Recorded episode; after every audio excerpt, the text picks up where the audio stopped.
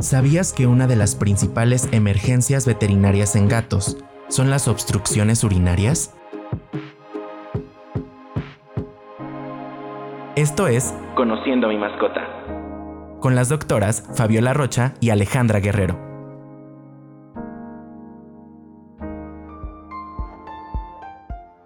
Hola, les damos la bienvenida a Conociendo a mi mascota. Soy Fabiola Rocha y me acompaña Alejandra Guerrero para platicar sobre enfermedad urinaria. Alex, platícanos. ¿Por qué llega a ser tan común estos casos, más que nada en gatos, de verlos en clínica, algunas obstrucciones urinarias? ¿Qué es esto? ¿A qué se debe? La respuesta aquí es estrés. El gato se va a estresar de manera continua por todo lo que lo vaya, todo lo que esté en su entorno. ¿Qué sucede con estos pacientes en específico?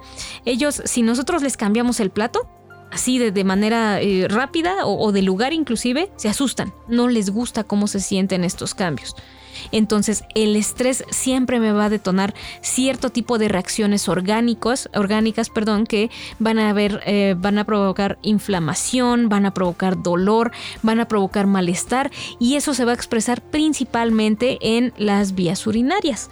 Muy importante, no es lo mismo las vías urinarias bajas, que estamos hablando ya de la vejiga, de, los, eh, de lo que sería la uretra, también por ejemplo, el pene o la vulva, de lo que serían los riñones.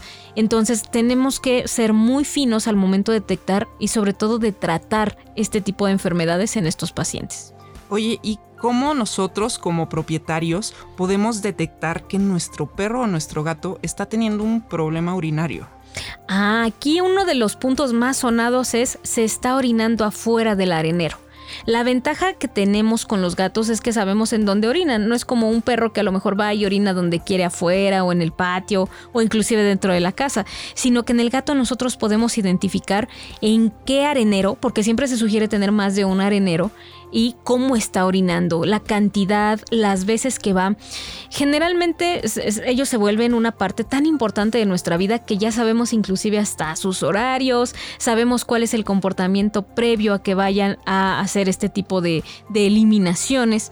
Entonces, cuando nosotros vemos que hay una, em, un cambio en este tipo de, de comportamientos o de rutinas, podemos empezar a pensar que hay algún problema o inclusive podemos llegar a ver coloraciones que no son adecuadas en la arena, por ejemplo. O sea, sangre, podemos encontrar sangre en la orina. Así es. Y no siempre van a ser, va a ser sangre como tal. pueden ser eritrocitos, puede ser hemoglobina, que es cuando ya se rompe esta célula sanguínea.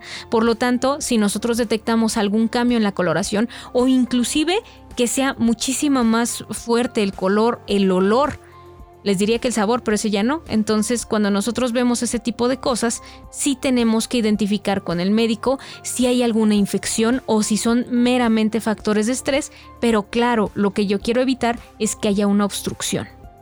¿Y cómo podemos prevenir que nuestras mascotas tengan este problema? La prevención está basada sobre todo en reducir aquellas situaciones que colocan al paciente en estrés. Es muy difícil que nosotros eliminemos todo esto porque estrés se puede traducir en que el vecino está haciendo ruido, en que me llegaron visitas, em, en que hay mucho ruido en la calle. Todo esto nosotros no podemos eliminarlo. Sin embargo, la alimentación va a ser el pilar fundamental. No estar cambiando de alimento sin que sea necesario, por ejemplo, no estar dando cosas que no requiera, desde complementos em, nutricionales específicamente formulados para ellos, hasta lo que sería también algunos premios extra, ¿no? La latita de atún, todo esto me puede generar estas inflamaciones, porque aparte hay que pensar también en el pH urinario. La orina necesita tener cierto pH para que no haya la formación de cierto tipo de cristales o de piedritas.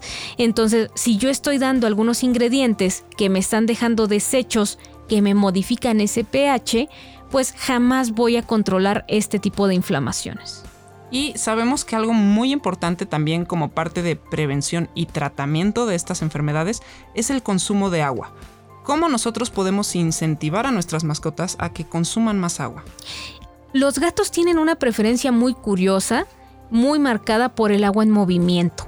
Entonces existen algunos bebederos que son como fuentes y que pueden provocar que el paciente tome muchísima más agua a lo largo del día. Esta es una opción. La siguiente opción que yo les puedo recomendar es utilizar un alimento húmedo, un alimento en lata de la misma calidad, un super premium, del alimento que yo debería de estarle administrando de manera constante. Otra opción que nosotros tenemos para que consuma más agua es fijarnos en qué tipo de plato le estoy administrando tanto el alimento como el agua de bebida. Porque esto no sé si te haya pasado que tú vas a, consumir a lo mejor eh, una bebida, un refresco y le tomas a una botella de plástico y no te sabe igual que a una botella de vidrio. Y entonces está este mito, esta leyenda urbana de que no, es que las fabrican con cosas diferentes, les ponen algo mucho más rico. La realidad es que dependiendo del material del plato o del envase, va a conferirle otro tipo de sensaciones a quien lo está consumiendo. De tal manera que nosotros podemos probar entre cambiar el tipo de platos, cambiar la altura, cambiar el lugar. A veces se los ponemos en donde hay mucho ruido, en donde hay mucho sol en donde hay eh, mucho paso de las personas y pues eso también los va a asustar, los va a estresar y va a provocar que no tomen tanta agua. Si nosotros modificamos estos factores, podemos incentivar a los gatos a que consuman un poquito más. Es cosa individual de cada uno. Oye, y si mi gato y mi perro ya tuvo un problema urinario, ¿puede volver a tener uno? Claro, pueden reincidir si es que eh, ya es una cosa metabólica del paciente. No todos van a tener otra vez problemas urinarios si ya lo tuvieron antes pero es muy importante que nosotros estemos checando esta frecuencia de la orina, esta frecuencia también de la toma de agua y checar qué tipo de alimentos estamos utilizando. Hay alimentos que van a contener una cantidad muy elevada de minerales o de sales o inclusive el tipo de agua que estoy usando. Hay, hay agua muy pesada, agua que contiene una cantidad muy grande de minerales o que simple y sencillamente no va a ser la adecuada para cada uno de ellos. Entonces podemos nosotros tratarlos durante un tiempo el promedio puede ser desde uno hasta tres meses con un alimento especial y después hacemos la prueba si se mantiene.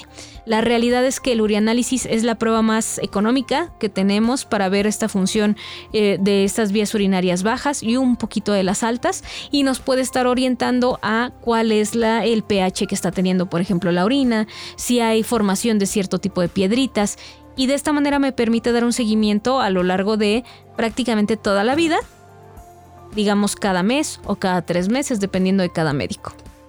Y bueno, existen herramientas que nosotros mismos podemos tener en casa, como lo es Hematuria Detection, que precisamente, como lo dice su nombre, detecta eh, la sangre o la presencia de hemoglobina en la orina. Entonces, este tipo de herramientas pues se ponen en el arenero y toman una coloración azul si hay presencia de esta hemoglobina y así nosotros nos podemos dar cuenta si nuestro gato está teniendo algún problema e inmediatamente llevarlo al veterinario para que ya haga todos los estudios que tú estás comentando.